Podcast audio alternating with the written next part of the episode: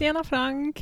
Tjena Vanessa. Und hallo ihr da draußen. Willkommen zu Folge 57. Heute geht es um folgende Themen. Wir erzählen ein bisschen über unseren Jahreswechsel, wie wir gut reingekommen sind in dieses Jahr, was wir so gemacht haben und wie der Start von 2021 so verlaufen ist. Danach reden wir ein bisschen über die neuesten Corona-Sachen, die in Schweden passieren. Also ein kleines Snackis. Danach gucken wir uns die Nyord-Listern an, die neuesten Wörter, die 2020 in die schwedische Sprache reingekommen sind und erzählen euch unsere Highlights aus dieser tollen Liste. Das werden wir tun. Und als letztes werden wir über Studium in Schweden reden. Und du, Frank, erzählst uns ein bisschen von deinem eigenen Studium, das du vor ein bisschen mehr als einem Jahr angefangen hast genau, ein bisschen Schnack aus dem Studienalltag und ein paar Tipps für alle, die vielleicht darüber nachdenken, in Schweden zu studieren.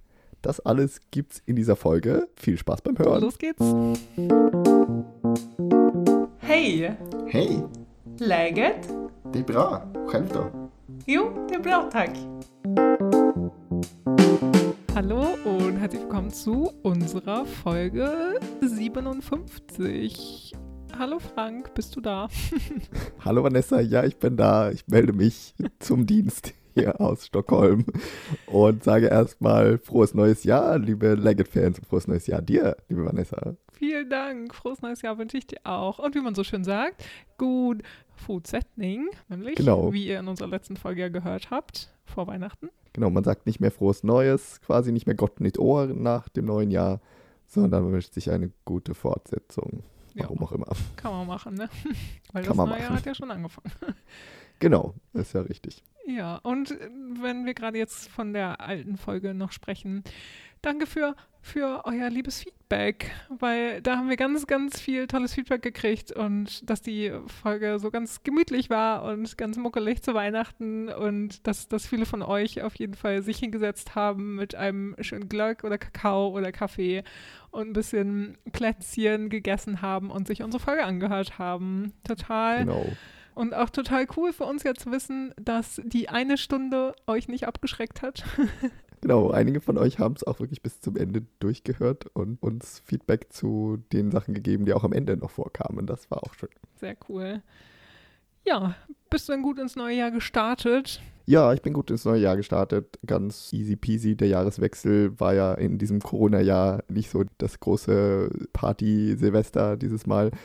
Ich habe einfach mit meinem Freund zusammen ein gemütliches Silvester verbracht. Wir haben schön gegessen. Es gab Hummer unter anderem. Also wow. so ein bisschen äh, edles Silvesteressen. Mhm. Und dann haben wir uns um zwölf auf unserem Balkon das Feuerwerk angeguckt. Und es war erstaunlich viel Feuerwerk in diesem Jahr hier in Stockholm ich, ist jetzt mein drittes Mal, dass ich in Stockholm bin und hier Silvester verbracht habe. Und so viel Feuerwerk habe ich, glaube ich, noch gar nicht gesehen. Also das war doch erstaunlich viel, obwohl ja im Corona-Jahr es zum Beispiel kein städtisches Feuerwerk gab. Die waren alle abgesagt worden, aber eben die privaten Raketen und so, die gab es anscheinend zu kaufen. Ich weiß aber immer noch nicht, wo die Leute die überhaupt herbekommen haben, weil ich habe noch nie in einem schwedischen Laden Feuerwerkverkauf gesehen, aber kann man ja. sicher irgendwo kaufen und bestellen. Keine ja. Ahnung, aber es war relativ viel los und auf unserem Balkon haben wir einen schönen Überblick Richtung Stadt und da konnte man sehr gut sehen. Das war, das war ein guter Start ins Jahr. Ja, sehr cool. Und dann entspannter Neujahrstag da hinten dran. Genau, ja. Bei mir war es auch ruhig. Ich habe äh, an Silvester gab es lecker Fisch, auf jeden Fall, bei meinem Vater mit dem habe ich zusammen Silvester verbracht quasi. Und ja, dann habe ich ein bisschen, ich habe ich hab endlich Game of Thrones zu Ende geguckt. Ich weiß, ich bin very late to the party. Aber ähm, genau, ich habe endlich, endlich Game of Thrones zu Ende geguckt und jetzt vorhin gerade die allerletzte Folge. Und ich bin noch immer ein bisschen emotional mitgenommen. Also entschuldigt, wenn ich ein bisschen okay. nicht so ganz auf der Höhe bin. Das klingt ja krass. Ich habe Game of Thrones immer noch gar nicht gesehen, deswegen uh, bin ich davon nicht emotional betroffen. Uh, ja, gut für dich auf jeden Fall. ja, aber das soll uns nicht weiter äh, stören. Nee, wir sind trotzdem ganz gut ins neue Jahr gekommen und haben ein bisschen, ich habe ein bisschen, ich schreibe am ersten, am ersten des Jahres schreibe ich immer so ein bisschen auf, wie das letzte Jahr für mich war und so. Das finde ich immer ist ein ganz schönes schönes Ritual, mhm. was ich, was ich morgens am ersten im Bett noch mache und mir ein bisschen aufschreibe, wie das letzte Jahr so war. Und ja, dass ich ein bisschen überlege, was auch Gutes passiert ist und sowas alles. Und ja, das, das hat mir auf jeden Fall geholfen. Und eine wichtige Sache, ich habe meine Lieblingsstelle hier in Hannover entdeckt. Und das war mein erster Sommer, also mein erster ja, längerer Sommer hier in Hannover auf jeden Fall. Und das war schon spannend irgendwie. Und dann äh, starte ich immer am Anfang Januar, starte ich auch immer meine, meine Yoga-Challenge mit Adrian. okay, so ein bisschen guter Vorsatz fürs neue Jahr.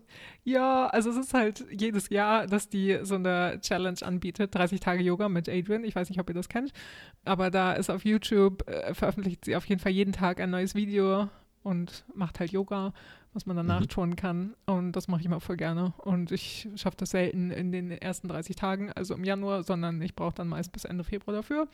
Aber das ist ja auch völlig in Ordnung. Ja, also alle total. zwei Tage oder so dann, ne? Ja, und das ist immer so mein, mein kleines Januar-Februar-Ritual. Das finde ich okay. ganz gut irgendwie, um noch ein bisschen, bisschen Zeit zu haben, um ins neue Jahr zu starten und so.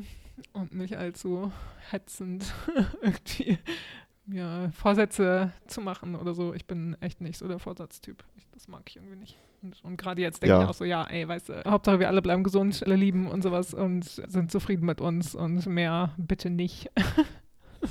genau, ja, das finde ich auch gut. Ich bin auch nicht so der Vorsatztyp. Ich irgendwie, hier in Schweden ist es, glaube ich, auch ein größeres Ding, habe ich so das Gefühl. Da, man wird häufig am Anfang des Jahres gefragt, oh, was hast du für Neo-Schlöften?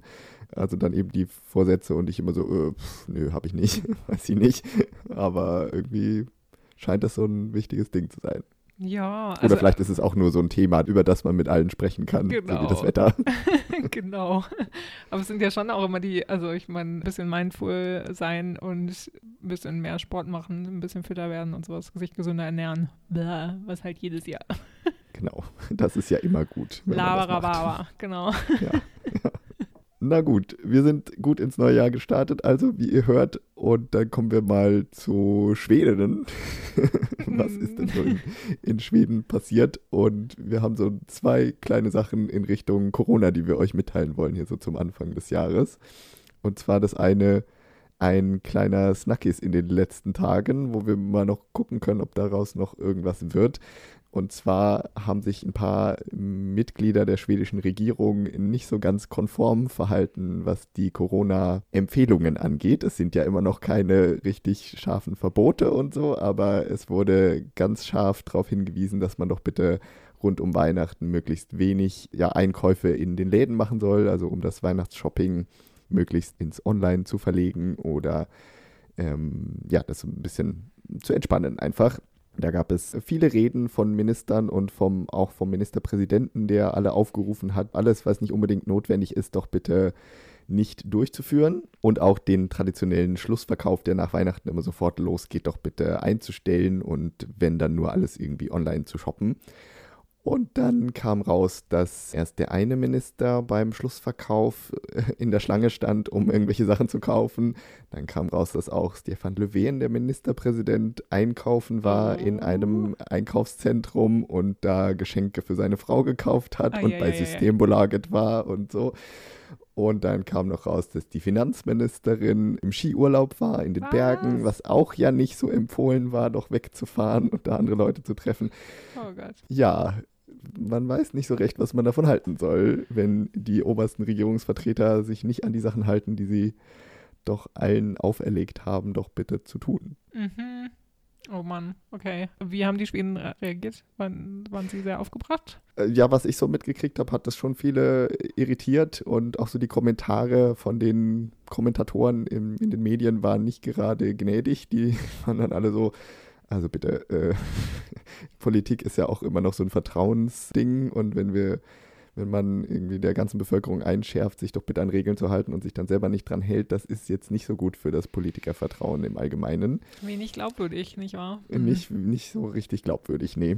Bisher gab es keine richtigen Konsequenzen, also keiner von den Ministern ist zurückgetreten. Aber was ich auch gemerkt habe, ist so, dass die Betroffenen, von denen das eben rausgekommen ist, hat sich auch, glaube ich, keiner so richtig bisher geäußert. Die haben das, also Stefan Löwen hat, glaube ich, nur so einen Instagram-Post gemacht, aber keinerlei Interviews und so. Gut, es war jetzt auch in der Zeit zwischen den Jahren und so, da war vielleicht, alle waren so ein bisschen im Urlaub, aber keiner stand da für Interviews zur Verfügung. Sie versuchen das, glaube ich, so ein bisschen runterzuspielen.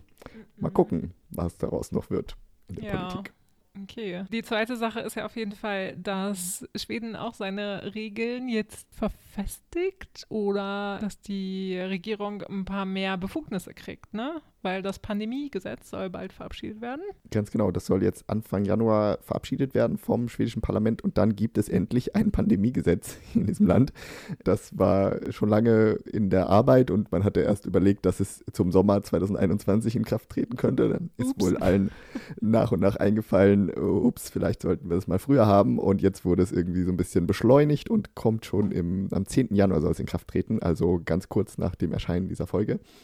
Und dann hat die Regierung endlich die Möglichkeit, Beschränkungen einzuführen, wie viele Leute zum Beispiel in einem Laden sein dürfen, wie viele Leute im, im Fitnessstudio gleichzeitig sein dürfen, wie viele Leute in Museen, Bibliotheken und sowas sein dürfen. Und sie haben dann auch die Möglichkeiten, diese zu schließen, weil das gab es bisher nicht. Also es gab bisher keine gesetzlichen Möglichkeiten für die schwedische Regierung, Läden, Geschäfte, Restaurants, Sportanlagen und sonst was zu schließen, sondern es gab nur eben gewisse Möglichkeiten, das ein bisschen zu begrenzen auf verschiedene Arten und Weisen. Und jetzt kommt eben das neue Pandemiegesetz. Wer, wer weiß, ob es zur Anwendung kommt, das ist ja nochmal die andere Frage, aber es ist, gibt dann zumindest die Möglichkeit, dass die Regierung Sachen verbieten kann, die sie bisher nicht verbieten konnte. Weswegen bisher eben nur Empfehlungen ausgesprochen werden konnten. Genau, und deswegen hatten sie auch so ein bisschen mit verschiedenen anderen Gesetzen rumoperiert und eben öffentliche Veranstaltungen eingeschränkt, weil man halt, man konnte nicht die Läden schließen, sondern man konnte nur Versammlungen im öffentlichen Raum begrenzen und man konnte nur den Alkoholausschank, den konnte man begrenzen, weil es gibt halt ein Alkoholgesetz, aber es gab irgendwie kein Lädenschließgesetz. Und Mhm. das, das ist dann jetzt vielleicht bald mal dann pro Platz, wie man so schön sagt auf Schwedisch. Ja. Das auf jeden Fall in Sachen Corona-Update hier aus Schweden. Mal gucken, wie es weitergeht und ob es dann im Februar vielleicht schon deutlich besser aussieht. Die Impfungen sind auf jeden Fall bei uns auch am Laufen. Die sind ja gleichzeitig in der ganzen EU in Gang gekommen Ende Dezember und Genau. werden jetzt hier auch in Schweden nach und nach durchgeführt. Und theoretisch sollen alle bis Sommer geimpft sein, alle, die wollen. Mal gucken, ob das auch so klappt. Wird das auch nach verschiedenen Risikogruppen eingeteilt? Also Ja. peu à peu? Hm. Genau, soweit ich weiß, sind jetzt als allererstes auch die älteren Heimbewohner dran und dann als nächstes, glaube ich, das medizinische Personal. Ich glaube, damit hat man noch nicht angefangen. Ich glaube, das ist ja in Deutschland so ein bisschen beides jetzt, äh, soweit ich weiß, dass die alten Leute und auch die Mediziner oder, oder zumindest die Angestellten im, in der alten Pflege geimpft werden. Das ist hier, glaube ich, so nach und nach kommt das. Und danach kommen, glaube ich, dann alle älteren Leute, die nicht im Heim wohnen und danach dann auch die jüngeren Erwachsenen. Ja. Ja, so Okay. ist das, glaube ich, gestaffelt. Mhm. Ja, es geht weiter mit Corona, ne? Mhm. Ja. Bald ein Jahr. naja, hoffentlich bringt die Impfung, bringt das so ein bisschen was. Mal schauen.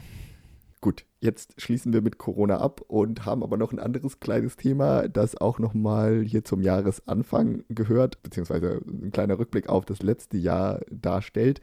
Und zwar gibt es in Schweden immer eine Liste mit neuen Wörtern, die jedes Jahr rauskommt, die sogenannte Nyårslistan, wo das berühmte tolle Institut, wie heißt es nochmal, Institutet för Språk och Folkminnen, das Institut für Sprache und Kulturerbe, hatten wir uns Genau, vorhin so drauf wir das geeinigt, dass wir es ja. nennen wollen. genau. Das stellt jedes Jahr eine Liste zusammen mit Wörtern, die quasi im Laufe des Jahres ihren Weg in die schwedische Sprache gefunden haben. Und da sind immer so schöne Wörter dabei. Die haben wir auch, glaube ich, letztes Jahr schon ein paar davon behandelt und da wollen wir euch die Highlights aus der 2020-Liste auch nicht vorenthalten. Ganz spannend für euch auch bestimmt zu hören, was sich da dieses Jahr getan hat. Und äh, also es sind halt super viele. Ich habe jetzt nicht genau Ja. nachgezählt, wie viele Worte es insgesamt sind. Aber es sind auf jeden Fall viele, viele Worte, die auch mit der Pandemie natürlich zu tun haben. Mhm. Und also so Quarantäne, also Selbstquarantäne oder Social Distancing, also Superspreader, Superspreader. Superspreader. Sowas alles. Genau, Ja. also da wollten wir jetzt nicht äh, explizit drauf eingehen. Wir haben uns drei Worte rausgesucht, die wir am besondersten finden und die wir erw- erwähnenswert finden. Und das erste Wort finde ich super witzig. Das heißt Lesserwisser. Also im Schwedischen gibt es ja auch das Wort Besserwisser. Das gute deutsche Wort. Genau, das gute deutsche Wort Besserwisser. Und jetzt gibt es eben den Lässerwisser. Lässerwisser är en person som är mindre vetande men som trots detta förklarar ett fenomen för någon som vet mer. När någon som vet mindre förklarar för någon som vet mer så är man en Lässerwisser. Schönes. Beispiel. Was heißt das Ja. jetzt, Frank? Das ist also eine Person, die weniger über ein Thema weiß, aber trotzdem dieses Thema, dieses Phänomen jemandem erklärt, der darüber eigentlich aber mehr weiß. Also, Genau. so das klassische Beispiel ist vielleicht der Mansplainer, der gerne, der Mann, der irgendwie glaubt, was zu wissen und es jemandem erklärt, der aber eigentlich darüber viel mehr Bescheid weiß. Muss aber nicht unbedingt ein Mann sein in diesem Beispiel, sondern es ist ein Lesserwisser, kann jede Person sein, die sich vielleicht so ein bisschen aufspielt und so tut, als wüsste sie Bescheid und jemandem etwas erklärt, das eigentlich ja nicht erklärt werden muss. Ja, und hier die Zusammensetzung auf jeden Fall less, also less sei, kommt von less, also weniger aus dem Englischen. Ein schönes Wort, finde ich. Und es steht auch noch hier in der Zusammenfassung drin, dass das Wort Lesserwisser auf Englisch nicht verwendet wird. Also ein kleiner Hinweis an die Wichtig Schweden, dass sie das doch bitte nicht in ihren englischen Sprachgebrauch einbauen sollen. Genau. Aber ich finde, wir könnten das ja auf jeden Fall im Deutschen einführen, weil das passt ja auf Deutsch genauso gut. Ja, also statt Mansplaining Lesserwisser. Oder beides natürlich. Geht Ja. weiter. Genau. Ähm, genau, Eine das, schöne äh, Zusammensetzung. Ja, das nächste Wort, was wir uns rausgesucht haben, heißt Mjuta. Und Mjuta ist stänga av Mikrofon eller ljud. Und das heißt jetzt was, Frank? Ja, Mute ist quasi die eingeschwedischte Version des englischen Wortes mute, also sich auf mute setzen, das Mikrofon ausmachen, den Sound irgendwie ausstellen. Und das ist in diesem Jahr natürlich sehr aktuell gewesen, weil sehr viele Leute in Online-Meetings saßen und sich auch vielleicht zum ersten Mal wirklich arbeiten mussten, indem sie ständig irgendwelche Online-Meetings hatten und Online-Videogespräche und so. Und da hat man dann mit der Zeit gelernt, dass es vielleicht eine gute Idee ist, sich zu muten, wenn man das auf Deutsch übersetzen wollen würde. Also das Ja. Mikrofon auszumachen, sich lautlos zu stellen, irgendwie so. Genau, Aber ich glaube, im Deutschen sagt man nicht muten, oder? Also mute dich mal oder sowas. Ja. Ich glaube, man sagt so, hey, der Mikro ist noch an, äh, aus. Oder also an. Ja, genau. Ja, genau. Wir hören dich nicht, weil dein Mikro ist noch aus oder genau. Mach mal dein Mikro aus, das ist viel zu laut oder es Ja. gibt irgendwie Rückkopplungen oder sowas. Ja, Und wichtig hier in dem Zusammenhang auf jeden Fall, Muta wird natürlich geschrieben M-J-U-T-A. Also ja, schön eingeschwedischt, ne? schön eingeschwedischt. Es steht aber auch da, gibt auch die Schreibweisen M-U-T-A, also von Mute und dann einfach das E mit einem A ersetzt oder Mu- Mutea, also dass man einfach an das englische Wort noch ein A ransetzt. Aber wenn man es korrekt, konsequent einschwedischt, dann schreibt man das M-J-U-T-A. Könnte man Und dann auch sagen benutzt Muta, also M-U-T-A? Aber Mütter ist ja jemanden bestechen. Ich glaube, das sollte man möglichst nicht so. verwechseln. Kannst du mal bitte jemanden bestechen? Ups. Vielleicht nicht so gut im Videogespräch. Ja, also, aber das wird ja gleich geschrieben dann einfach, ne? Ja, das ist wahrscheinlich vielleicht auch ein Das- Grund, warum man die schwedische Schreibung mit dem J eingeführt hat. Ganz nützlich. genau. Oder mit M-U-T-E-A. Ja, alles Aber klar. ein witziges Wort und gut, dass die Schweden das eingeführt haben. Finden wir gut. Dann haben wir noch ein drittes Wort, was wir spannend finden, und zwar den Kanske-Mann oder Kanske-Kvinna, gibt es natürlich auch. Man som inte vill engagera sig fullt ut i ett förhållande. Also das ist dann der Mann, der sich nicht komplett in einer Beziehung engagieren will. Also der irgendwie nicht so richtig 100% dabei ist. Zusammengesetzt aus den Wörtern äh, Kanche für vielleicht und Mann für Mann. Der vielleicht Mann. Ja. Ja, also jemand, Schön. der irgendwie nicht so richtig, der vielleicht eine eine Beziehung will, aber eigentlich dann doch nicht. Also eben, der sagt so, ja, Hm. vielleicht sind wir zusammen, vielleicht ja an. Ja, nein, vielleicht, Kreuz an. Hm. Genau, der dann vielleicht Ja. ankreuzen würde. ja. genau. Ja, und also äh, auch vor ein paar Jahren kam ja, glaube ich, im Deutschen so ein Buch raus, was irgendwie hieß Generation beziehungsunfähig äh, im Zuge des ganzen Online-Datings und sowas alles. Daran angelehnt, ja bestimmt auch, nicht wahr? Im Zuge dessen hat sich ja dieses Phänomen auch entwickelt. so in den letzten Jahren. Ja, genau. Ne? Passt gut dazu. Und wie gesagt, gibt es dann auch die Kansche Quinna, aber anscheinend ist das Phänomen für Männer wieder mal stärker verbreitet. Mhm. Ja. Ja, das drei witzige Wörter aus der Nioch-Liste. Die komplette Liste findet ihr, wie gesagt, beim Institutet für Språk och Folkminnen, wenn ihr euch noch die anderen tollen Wörter angucken wollt, was die Schweden in diesem Jahr so dazugelernt haben. Genau, und das ist äh, zu finden unter www.isof.se. Das ISOF. So, jetzt haben wir aber genug geredet über den Jahreswechsel, den Jahresanfang und über das vergangene Jahr. Kommen wir jetzt mal zum quasi Thema dieser Folge, wenn auch die anderen Themen natürlich auch wichtige Themen sind. Aber wir wollten über ein anderes Thema reden, das immer aktuell ist, aber über das wir schon lange nicht mehr geredet haben. Aus aktuellem Anlass. Jetzt auch wollten wir noch mal ein bisschen über Studium in Schweden reden. Wir haben neulich von einer unserer Followerinnen eine liebe Nachricht bekommen, die uns gefunden hat, weil sie selber nach Infos zu ihrem Auslandsstudium gesucht hat und genau hat uns deswegen entdeckt und hat ein paar unserer Folgen gehört. Liebe Grüße an dich. Mm, Wenn du weißt, wer gemeint ist, äh, den Namen habe ich mir jetzt leider nicht aufgeschrieben. Ähm, aber auf jeden Fall deshalb dachten wir, nehmen wir das Thema nochmal auf. Und zweiter aktueller Anlass ist, dass die Bewerbungsphase am 15. Januar auf jeden Fall zu Ende geht für ausländische Studierende, also für die englischen, englischsprachigen Kurse. Und dritter Anlass ist auf jeden Fall dein Studium, Frank. Du studierst ja auch seit einiger Zeit wieder.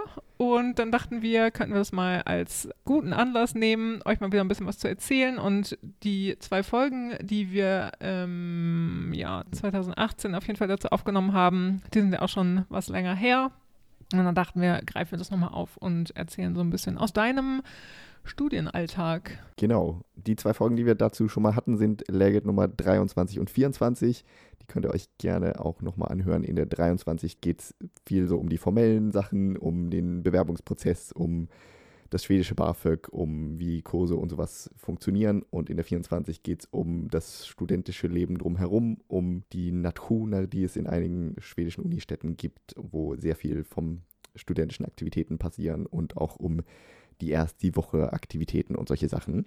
Also da gerne nochmal reinhören. Aber jetzt, wie gesagt, ein paar neue Sachen noch dazu. Und vielleicht fangen wir noch ganz kurz an, weil du ja schon den aktuellen Anlass erwähnt hast mit dem 15. Januar, der ja sehr bald bevorsteht. Wenn ihr das rechtzeitig hört, habt ihr quasi noch eine Woche Zeit, euch zu bewerben auf ein Studium in Schweden in diesem Jahr. Und das Ganze funktioniert so, dass bis zum 15. Januar die Bewerbungen da sein müssen, wenn man im Herbst ein Bachelor- oder Masterstudium in Schweden beginnen möchte. Und dann bewirbt man sich über die Seite, die da heißt universityadmissions.se. Das ist so eine zentrale Seite. Und da sind sämtliche Studiengänge und sämtliche Kurse versammelt, die auf Englisch stattfinden in Schweden. Das heißt, da bewirbt man sich, wenn man nicht Schwedisch kann oder nicht auf Schwedisch studieren möchte, sich für ein internationales Studienprogramm interessiert, dann findet man da all das komplette Angebot und da muss man sich auch registrieren, da muss man seine Auswahl treffen und da muss man letztendlich auch seine Dokumente hochladen. Das ist also wichtig, dass man auf der Seite alles macht, um seine Bewerbung abzuschicken. Ja, und die Kurse sind, oder, also es ist nach Kursen so- sortiert oder auch nach Unis? Äh, da gibt es so ein äh, Suchformular gleich auf der ersten Seite und da kann man nach allem Möglichen suchen. Also man kann nach Kursen suchen, nach Keywords suchen, also zum Beispiel kann man nach, was weiß ich, äh, Law suchen oder so, wenn man Jura Oh ja, spannend. äh, oder nach, was weiß ich, anderen, Sprache. anderen Sachen. Fällt mir gerade nichts ein, was man studieren kann. Anglistik, ja. Biology oder Mathematics oder sowas. Das ist halt auf Englisch die Neurowissenschaften. Suche. ja. Genau. Alles, was man so suchen kann, kann man da suchen. Man kann aber dann auch über die Filterfunktionen, zum Beispiel nach dem Angebot von einzelnen Unis, auch gucken, wenn man jetzt schon weiß, ich möchte ganz unbedingt an der Königlich Technischen Hochschule in Stockholm studieren oder Mhm. an der Uni in Luleå oder was weiß ich wo, dann kann man das da suchen.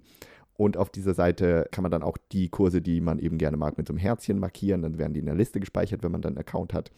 Und letztendlich macht man dann die Bewerbung, indem man sich die Kurse raussucht oder die Programme raussucht, die Studiengänge, die man eben, für die man sich bewerben möchte. Da kann man mehrere auf einmal auch auswählen, muss nicht nur eins nehmen. und klickt das dann alles an und schickt das ab bis zum 15. Januar und dann ist man im Prozess drin. Mhm. Und dann ist aber noch wichtig, dass man bis zum 1. Februar auch seine Dokumente hochlädt oder Dokumente nachweist. Da muss man dann zum Beispiel eben sein Abi-Zeugnis hochladen, jetzt klassisch, oder andere Zeugnisse, die man hat. Wenn man sich für einen Master bewirbt, muss man sein Bachelor-Zeugnis hochladen und solche Sachen. Und dann gibt es für verschiedene Studiengänge dann natürlich auch noch andere Voraussetzungen. Manche Studiengänge wollen ja zum Beispiel so ein Empfehlungsschreiben haben oder ein Motivationsschreiben oder wenn man sich irgendwie auf künstlerische Sachen bewirbt, da muss man vielleicht ein Portfolio einreichen oder so. Da gibt es ja sehr unterschiedliche Voraussetzungen für je nach Studiengang, je nach Kurs. Und das alles muss man dann bis zum 1. Februar hochladen. Beziehungsweise gibt es, glaube ich, da so eine gewisse Frist auch für, wenn man erst in diesem Jahr Abi macht, dann kann man das auch später noch hochladen und so. Da gibt es gewisse Ausnahmen für. Ja. Aber der 1. Februar ist da so die, die Grunddeadline. Und bis dahin muss man auch, glaube ich, irgendwie nachweisen, dass man EU-Bürger ist, weil das auch wichtig ist, wenn man nicht aus der EU kommt. Die Schweiz ist da, glaube ich, auch irgendwie mit drin. Also ihr Schweizer braucht da keine Angst zu haben. Dann, äh, wenn man nicht aus der EU und der Schweiz kommt, dann muss man nämlich Studiengebühren bezahlen. Mhm. Und das muss man aber als EU-Bürger nicht. Deswegen muss man aber irgendwie nachweisen, dass man EU-Bürger ist. Ja, das ist auch noch okay. Wichtig. Ja, und ganz spannend ja auf jeden Fall, dass man, also finde ich, dass man halt auch einzelne Kurse einfach nur wählen kann.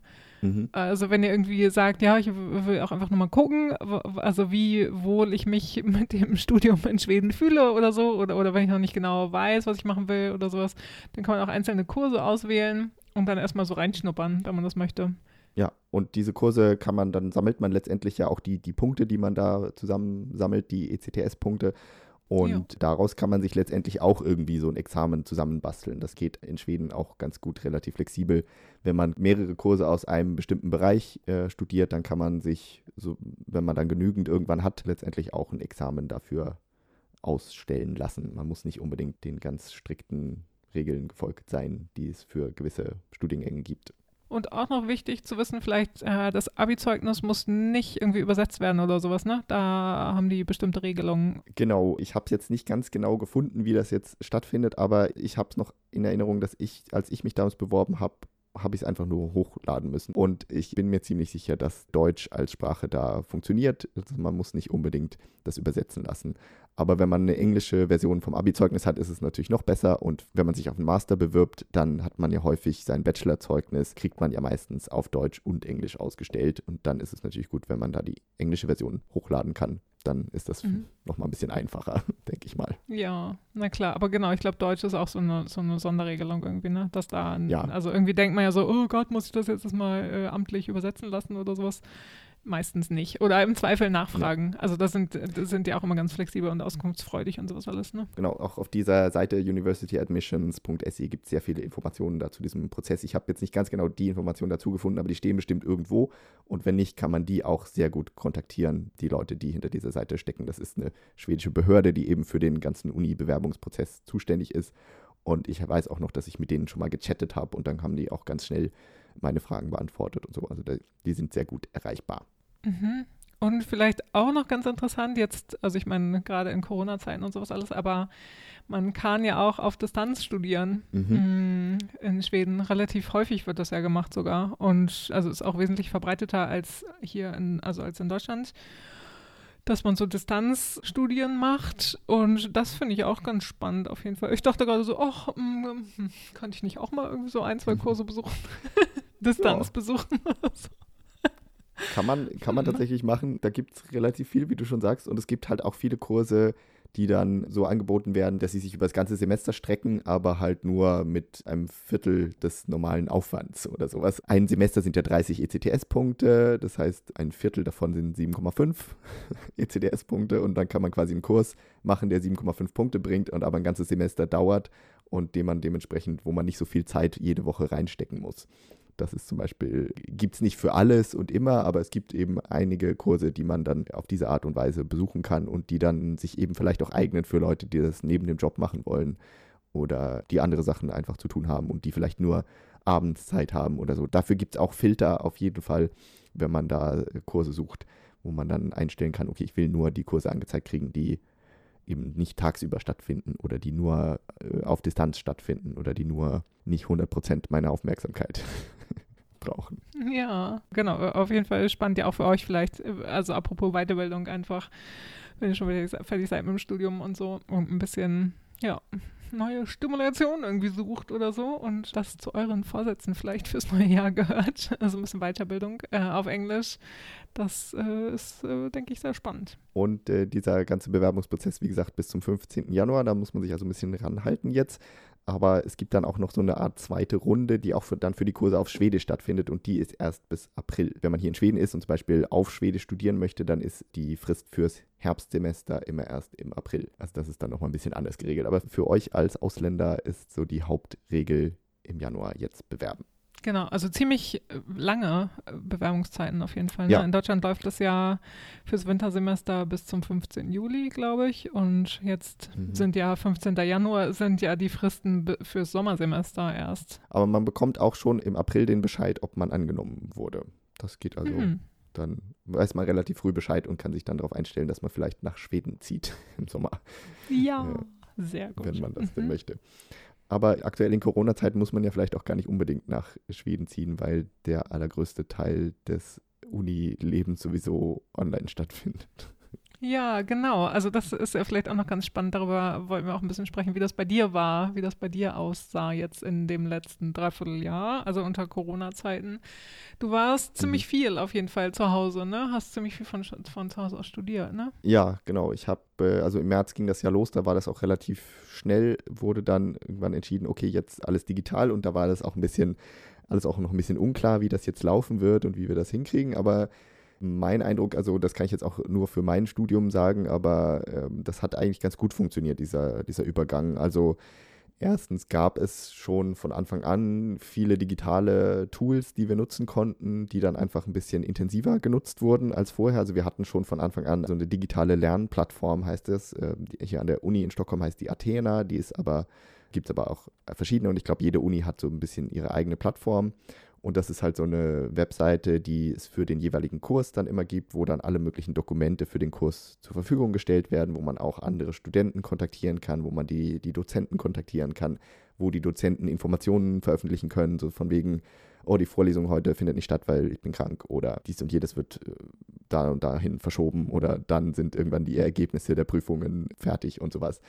Also das, diese Plattform gab es schon vorher und die wurde dann einfach genutzt und dann haben wir von Anfang an sehr viel über Zoom gemacht und das ist ja der bekannte Videodienst, der anscheinend auch schon, also das, das, das war auch schon vorhanden an der Uni. Ich glaube, das hatten auch viele andere Unis schon für ihre Distanzkurse genutzt und das wurde dann einfach auf alle Studenten ausgeweitet, dass dann sehr viel über Zoom stattgefunden hat. Wir hatten dann eben teilweise Vorlesungen über Zoom, wir hatten auf jeden Fall aber auch Seminare über Zoom, Diskussionen, äh, Übungen über Zoom und haben auch, ich habe auch sehr viel mich mit meinen Kommilitonen, wenn wir Gruppenarbeiten machen mussten, auch über Zoom getroffen und so, dass man äh, über diese Plattform da in Kontakt gehalten hat. Und ich fand, das hat eigentlich ganz gut funktioniert.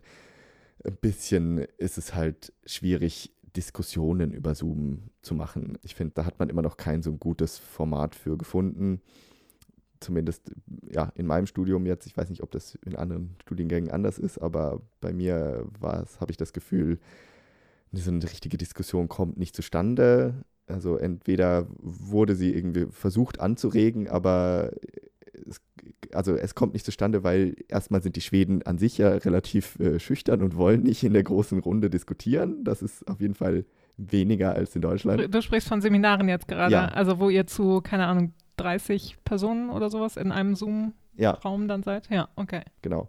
Und da gab es zumindest im, in meinem Frühjahrssemester hatten wir auch so teilweise, da hat, wurde dann der, der Zoom-Raum nochmal aufgeteilt in kleinere Gruppen, wo man dann zu, zu dritt, zu vier, zu fünft in der Gruppe war und dann eben in der kleinen Gruppe diskutieren musste. Dann kamen alle zurück in die große Gruppe und dann sollte halt jede Gruppe nochmal was sagen.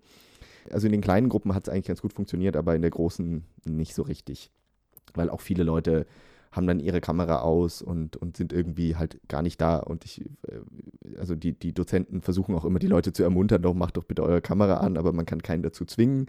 Hm. Und dann ist es halt immer so ein bisschen, als ja, reden die gegen eine Wand und keiner äußert sich. Ja. Das ist äh, nicht ganz so einfach hinzukriegen, glaube ich.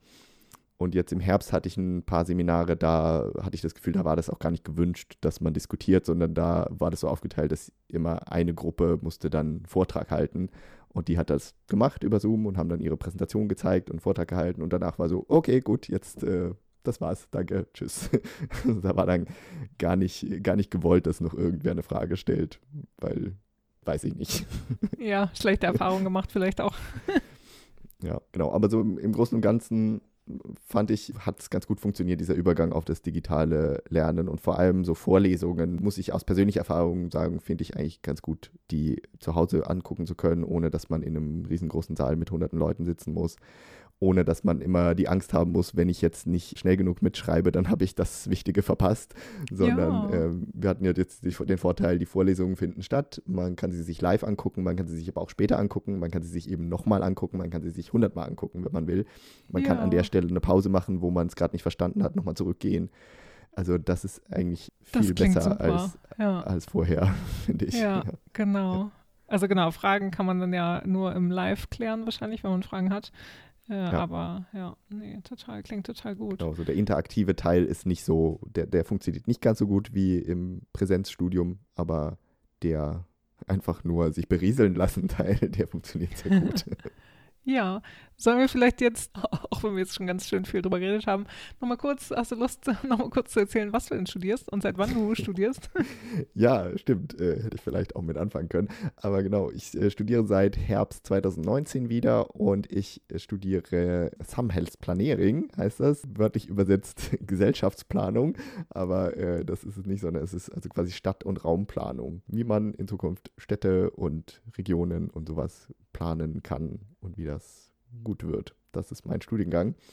Der eben, aber aktuell besteht er aus einem Semester VWL, das zu meinem Studium dazugehört. Also das hat nicht so viel mit Planung zu tun, aber das mhm. ist so ein Pflichtsemester. Okay, und genau, gerade machst du VWL dann viel. Ja, genau. Ja, aber das okay. ist auch bald vorbei und dann geht es wieder zurück an die Planung. Juhu.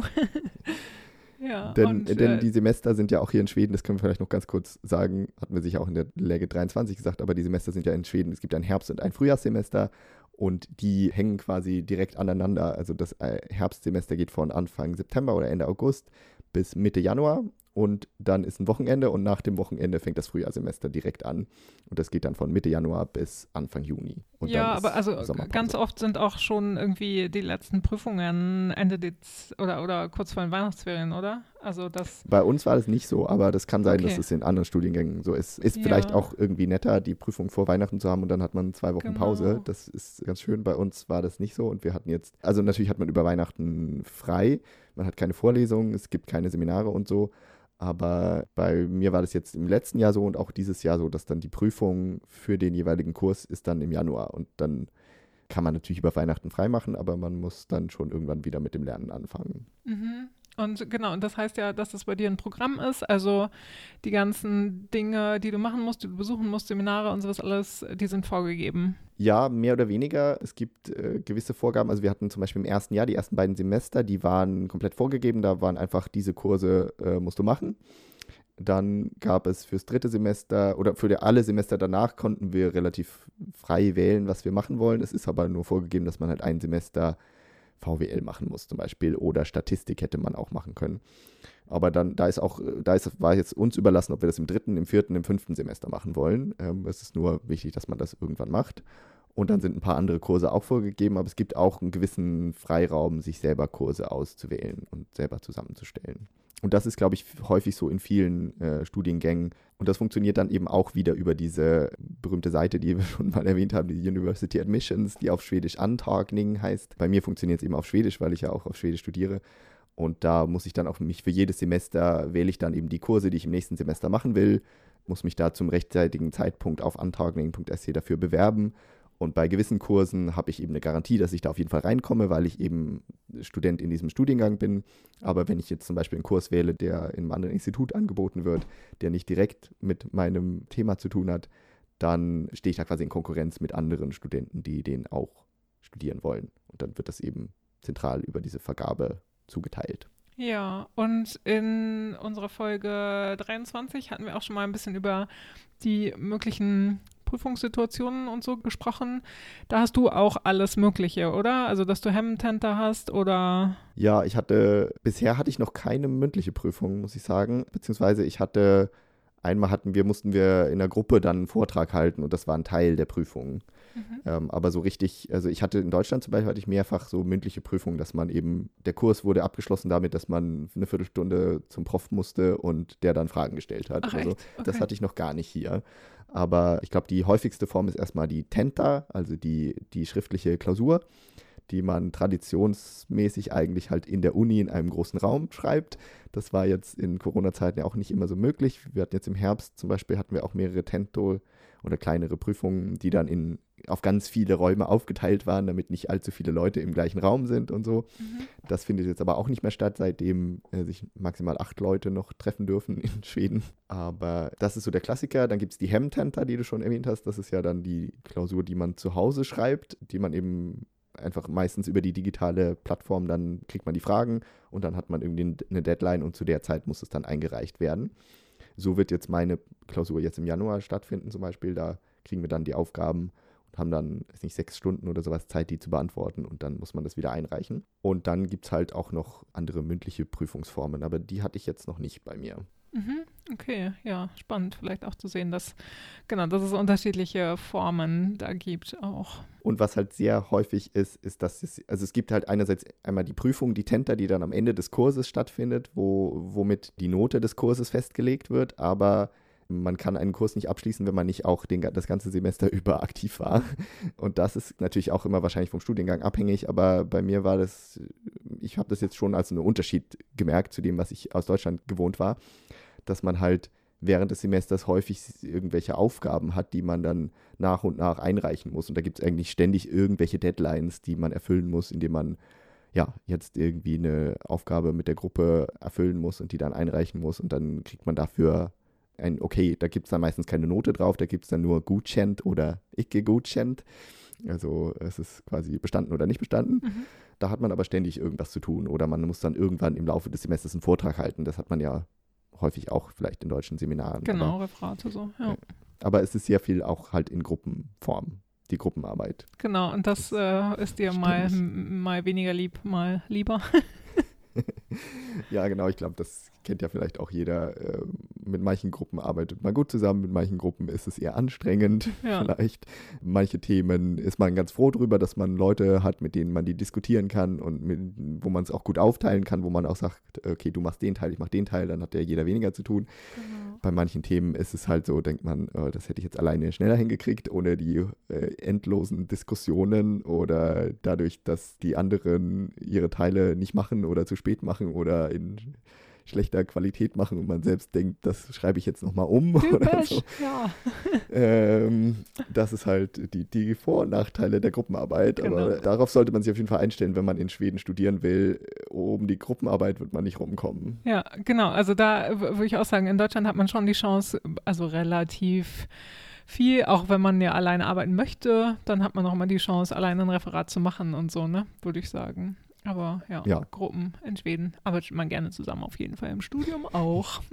Ja, genau, da ist es eher so, wenn man alleine sein will, dann muss man das irgendwie wirklich durchkämpfen. also, also manchmal ist es vorgesehen, dass man was alleine macht und manchmal aber auch nicht. Ich glaube, man kann auch zum Beispiel halt auch so Bachelorarbeiten zusammenschreiben oder so, so richtig, so, so größere Aufsätze und sowas. Genau, das ist ziemlich ist üblich, nicht, ne? Also habe ich immer äh, genau. äh, gehört von genau Freunden, die irgendwie auch äh, studiert haben und so und die dann ja. gesagt haben, so, ja, ja, das ist also ein Bacheloraufsatz schreibe ich mit einer Freundin zusammen oder so. Mhm. Was sicherlich auch Vor- und Nachteile hat. Hat seine Vor- und Nachteile. Wenn man eben super mit jemandem zusammenarbeitet, ist das ja wahrscheinlich eine super Lösung, denke ich mal. Wenn man halt eher so der Typ ist, dass man das nicht so hundertprozentig hinkriegt, dann ist es vielleicht besser, alleine das zu machen. Ja, genau. Ja, dann würde ich sagen, ähm, schließen wir damit das Studium, Franks Studium ab damit. Äh, da, genau, danke auf jeden Fall, dass du ein bisschen von deinen persönlichen Erlebnissen erzählt hast, hier in Bezug auf. Studium in Schweden. Findet ihr vielleicht auch ganz spannend. Und genau, du hattest jetzt eine Seite noch genannt, die, auf der man auch nachgucken kann wegen Kursen und sowas alles, ne? Auf der äh, Seite kann man, glaube ich, nicht so richtig nach Kursen gucken, aber da gibt es auf jeden Fall sehr viele Informationen rund ums Studium in Schweden. Die heißt einfach studyinsweden.se. Da sind so allgemeine Informationen, woran sollte ich denken, wenn ich in Schweden studieren will, wie funktioniert der ganze Prozess, wie finde ich vielleicht eine Wohnung und solche Sachen gibt es da. Ah, also so ein bisschen mehr die, die Drumherum-Infos, Ja, die findet man da auch in einer ganz gut aufgemachten Version. genau, wichtig. Sehr gut. Ja, dann würde ich sagen, und wenn ihr mehr noch dazu wissen wollt zum Studium, hört euch unsere Folgen 23 und 24 an, wie gesagt. Und dann sind wir fertig für dieses Mal, ne? Für den Jahresstart. Genau, das war der Jahresstart, das war Legit 57. Danke wie immer fürs Zuhören und schickt uns wie immer euer Feedback. Schickt es uns per Facebook oder Instagram oder per Mail an die Mailadresse. Vanessa, hast du sie gelernt? Legit.podcast.gmail.com. Sehr gut. Oh Gott, Gott sei ich bin Dank. stolz auf dich. Ich verwechsel es immer Podcast von Legit. Nee, auf jeden Fall Legit.podcast. Also L-A-E-G-E-T. Ne? Ganz genau. Immer her mit euren Sachen und danke auch für alles Feedback, das ihr geschickt habt. Und dann hören wir uns wieder im Februar. Am 12. Februar gibt es dann die nächste Folge. Sehr gut. Bis dahin. Bis dann, Macht's sagen gut. wir. Macht's gut, genau. Und hey do.